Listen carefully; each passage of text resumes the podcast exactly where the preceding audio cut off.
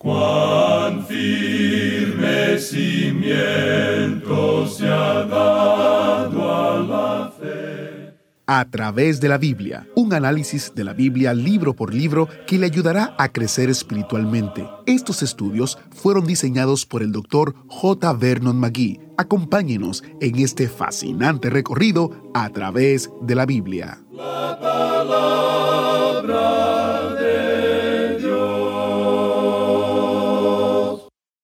Entramos en una nueva sección del primer capítulo de Romanos. Es una revelación de la ira de Dios y del pecado del hombre. Pablo declara que el mundo es culpable ante Dios y que todos necesitan de justicia. Para ser honestos, es un terreno bastante duro. Enfrentarse con nuestra depravación es difícil, pero sienta las bases para el resto de nuestro estudio y nos ayuda a darnos cuenta de que tan desesperadamente necesitamos un Salvador.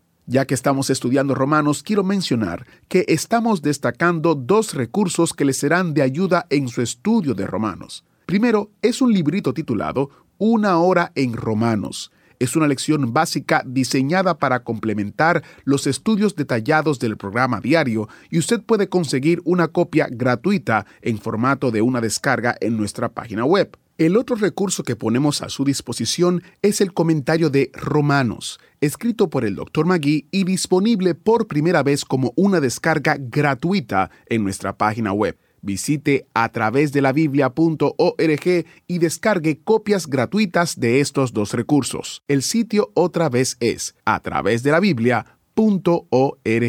Ahora oremos. Padre Celestial, te damos muchas gracias. Gracias por tu amor, gracias por tu misericordia y gracias por la oportunidad que nos brindas de estudiar tu palabra y de darnos cuenta de cuánto te necesitamos, de cuánto necesitamos a Jesucristo en nuestras vidas. Te pido que esta verdad sea real no solamente en nosotros, sino en todo aquel que necesita conocerte. Utiliza el estudio de hoy para comunicar estas verdades importantes a aquellos que deben saberla. En el nombre poderoso de Jesús oramos. Amén. Continuamos hoy nuestro estudio en este primer capítulo de la epístola del apóstol San Pablo a los romanos. Y comenzaremos hoy con el versículo 18, considerando la revelación de la ira de Dios contra toda injusticia. Leamos este versículo 18. Porque la ira de Dios se revela desde el cielo contra toda impiedad e injusticia de los hombres que detienen con injusticia la verdad. Este es el principio de una nueva sección es una revelación de la ira de Dios contra toda injusticia. Es una revelación del pecado del hombre, empezando aquí con el versículo 18 y siguiendo hasta el capítulo 3, versículo 20. El hecho universal es que el hombre es pecador. El movimiento ecuménico siempre se halla en dirección opuesta a Dios.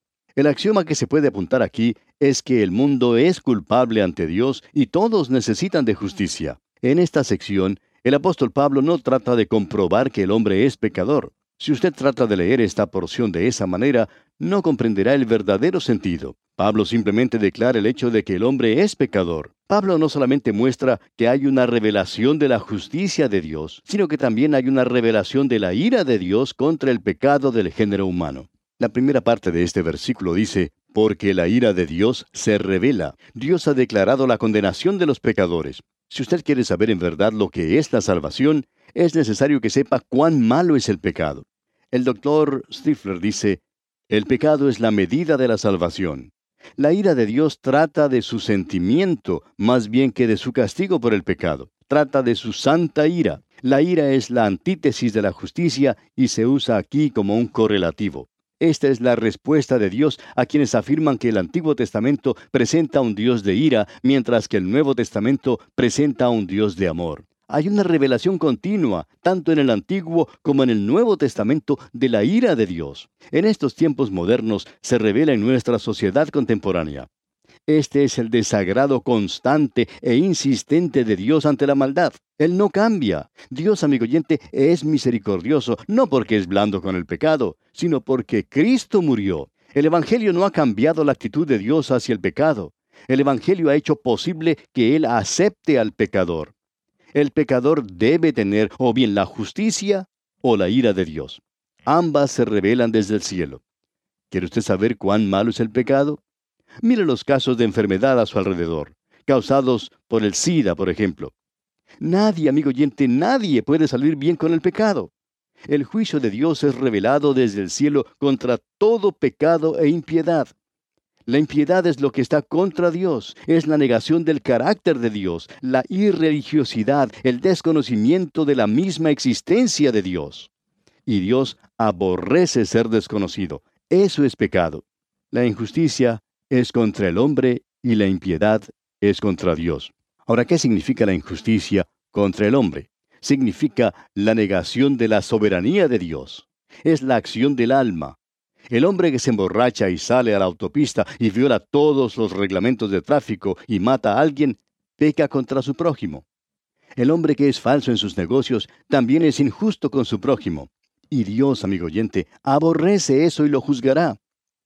El apóstol Pablo en su segunda carta a los tesaronicenses capítulo 2 versículos 6 al 12 dice, Y ahora vosotros sabéis lo que lo detiene, a fin de que a su debido tiempo se manifieste, porque ya está en acción el misterio de la iniquidad, solo que hay quien al presente lo detiene, hasta que él a su vez sea quitado de en medio.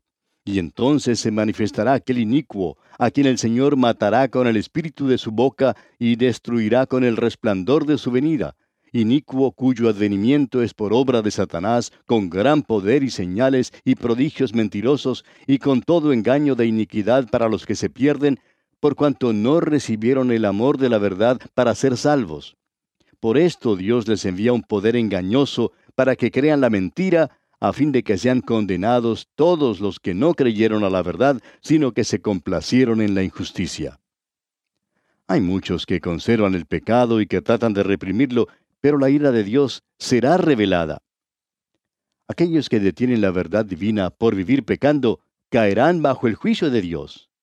Y pasamos ahora a considerar la revelación de la persona y el poder de Dios en la creación. Leamos los versículos 19 y 20 de este primer capítulo de la epístola a los romanos. Porque lo que de Dios se conoce les es manifiesto, pues Dios se lo manifestó. Porque las cosas invisibles de Él, su eterno poder y deidad se hacen claramente visibles desde la creación del mundo, siendo entendidas por medio de las cosas hechas, de modo que no tienen excusa. El universo en el cual vivimos nos dice dos cosas en cuanto a Dios, su persona y su poder. Desde el tiempo en que el mundo fue creado, le ha sido posible al hombre ver el eterno poder y deidad de Dios. Ahora, ¿cómo pueden ser vistas las cosas invisibles? Pablo hizo esta declaración paradójica para inculcar a sus lectores que lo que algunos llaman la luz oscura de la naturaleza es una falsedad hecha de los hombres. La creación es una luz clara, declarando el hecho de que hay un Dios invisible. La creación es uno de los métodos por los cuales Dios se revela. Es la primera revelación. El salmista dice allá en el Salmo 8, versículo 3, Cuando veo tus cielos, obra de tus dedos, la luna y las estrellas que tú formaste. Luego en el Salmo 19, versículos 1 al 3 dice, Los cielos cuentan la gloria de Dios y el firmamento anuncia la obra de sus manos.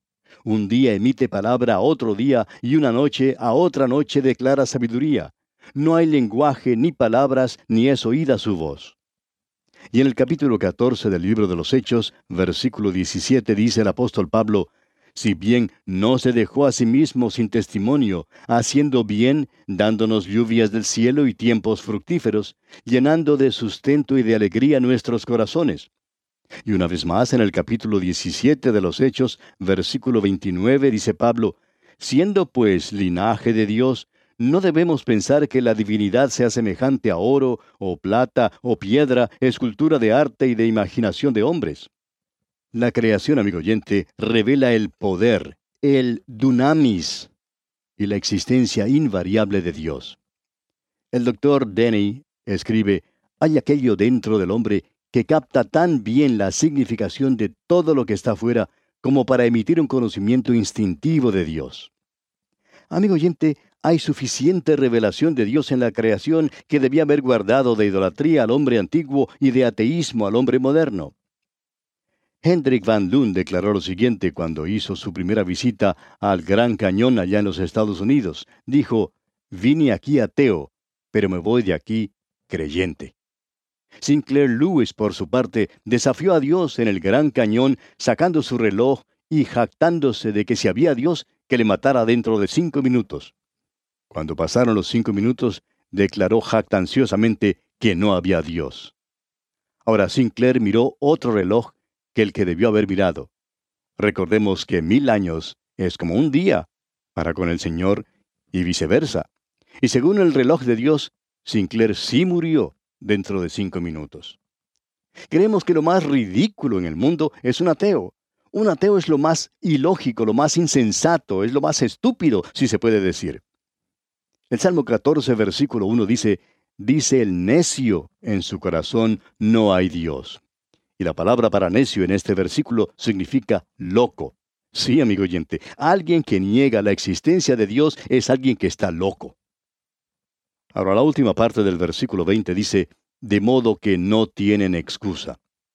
Fue el propósito de Dios hacerlo así de esta manera que no tuvieran excusa alguna. Esta sección revela la base histórica del pecado del hombre. No acaeció debido a una enfermedad ni a la ignorancia del hombre. Fue una rebelión voluntaria del hombre ante la luz clara. Hasta aquí Pablo nos ha dicho que hay una revelación natural de Dios. La naturaleza tiene lo suficiente en ella como para que el hombre no se desvíe. La naturaleza revela que hay un Dios y que tiene poder. La revelación natural de Dios debe traer al hombre al lugar donde se doblegue ante su Creador. Y cuando el hombre se doblega ante Dios, se dará cuenta que hay una revelación especial de Dios, y es la palabra de Dios la que revela que el Creador vino a la tierra, se hizo hombre, caminó en la debilidad de la humanidad, y luego sufrió y murió en la cruz para revelar el amor de Dios. Amigo oyente, usted no encontrará el amor de Dios en la naturaleza. ¿Quién no se siente absorto al contemplar la belleza del arco iris, por ejemplo? Sin embargo, cuando junto con ese arco iris sentimos la furia de una tormenta y una tempestad sobre nosotros, no podemos sentarnos a contemplar la belleza de los colores del arco iris. Amigo oyente, la naturaleza no es siempre buena. La naturaleza puede ser muy cruel cuando envía sus tempestades, los huracanes, los tornados y terremotos. Si usted se para junto a la boca, junto al cráter de un volcán, bastará solamente un paso para que entre en la eternidad debido a la ley de gravedad. Y el amor de Dios, amigo oyente, no le interceptará en ninguna parte mientras usted cae. ¿Por qué? Porque el amor de Dios se revela únicamente en un lugar, y ese lugar es la cruz de Cristo. Si usted pudiera convencerme que Dios fue simplemente un espectador de este mundo y que todo lo que hizo fue crearlo para demostrar su gran poder, pues yo estaría dispuesto a volverle la espalda. Pero Dios, amigo oyente, no se detuvo en la creación del universo únicamente. Él reveló también su amor. Su amor para con los pecadores fue mostrado por Jesucristo, cuando Él murió en la cruz llevando en su propio cuerpo los pecados del género humano. ¿Qué verdad más gloriosa es esta, amigo oyente? Ahora Pablo habla en cuanto a aquellos que tenían una revelación natural de Dios. Leamos los versículos 21 al 23 de este primer capítulo de la epístola a los romanos. Pues habiendo conocido a Dios, no le glorificaron como a Dios, ni le dieron gracias, sino que se envanecieron en sus razonamientos, y su necio corazón fue entenebrecido. Profesando ser sabios, se hicieron necios, y cambiaron la gloria del Dios incorruptible en semejanza de imagen de hombre corruptible, de aves, de cuadrúpedos y de reptiles. La historia del hombre no indica ningún grado de evolución, sino que declara más bien una relación sórdida de revolución. Si usted examina con cuidado este pasaje, descubrirá que el género humano dio siete pasos hacia abajo desde el huerto de Edén. Este pasaje contradice la teoría o la hipótesis de la evolución. Nunca ha habido tal cosa como el dar un paso hacia arriba o el avanzar hacia arriba para el hombre. Estos siete pasos conducen hacia abajo, hacia la oscuridad, más bien que hacia arriba a la luz. El hombre no está avanzando ni física, ni moral, ni intelectual, ni espiritualmente. La propensión del hombre es de ir hacia abajo. Claro que esto contradice todas las ontologías de religión, las cuales principian presentando al hombre en un estado primitivo, como algún tipo de cavernícola con poca habilidad intelectual que lentamente empezaba a adelantar en el campo intelectual y que finalmente empezó a acercarse a Dios. La verdad es que el hombre se está alejando de Dios. El mundo probablemente se halle más lejos de Dios en el día de hoy que lo que jamás se haya encontrado en toda su historia. Toda tribu primitiva tiene algún cuento o alguna tradición que compruebe el hecho de que en el principio conocieron a Dios.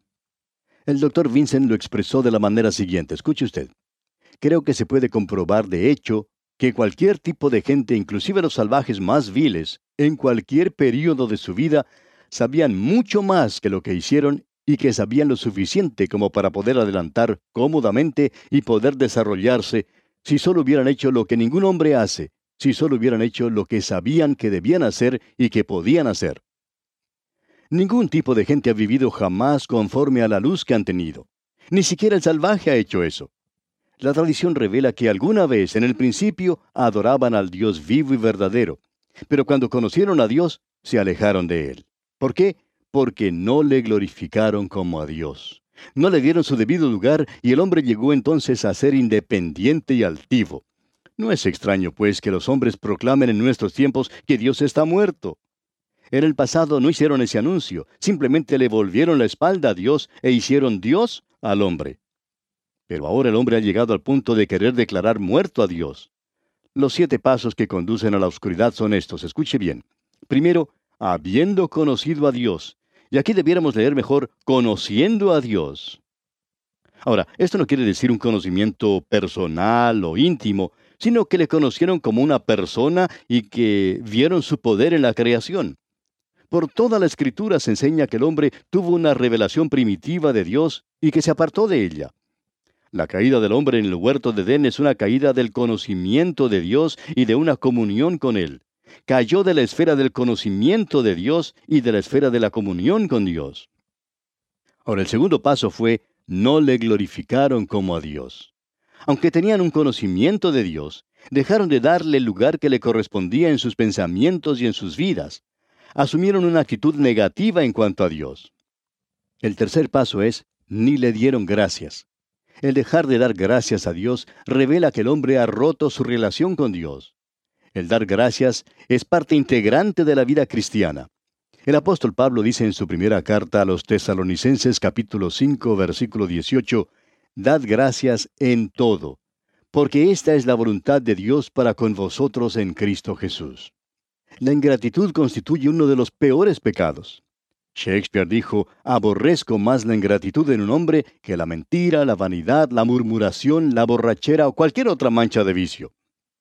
El Señor Jesús, amigo oyente, sanó a diez leprosos, pero solamente uno volvió para darle las gracias. Ahora el cuarto paso que conduce a la oscuridad lo tenemos aquí en estas palabras, sino que se envanecieron en sus razonamientos. El verbo para se envanecieron se deriva de la misma raíz de la palabra de los judíos para ídolos, matalla. Cuando el hombre rehúsa retener a Dios en sus pensamientos, entonces la vanidad llena el vacío. El hombre se envanece en sus imaginaciones y uno de los resultados es esa hipótesis de la evolución. Al ser descartado el Dios de la creación, el hombre imagina toda clase de filosofías en cuanto a la creación del mundo.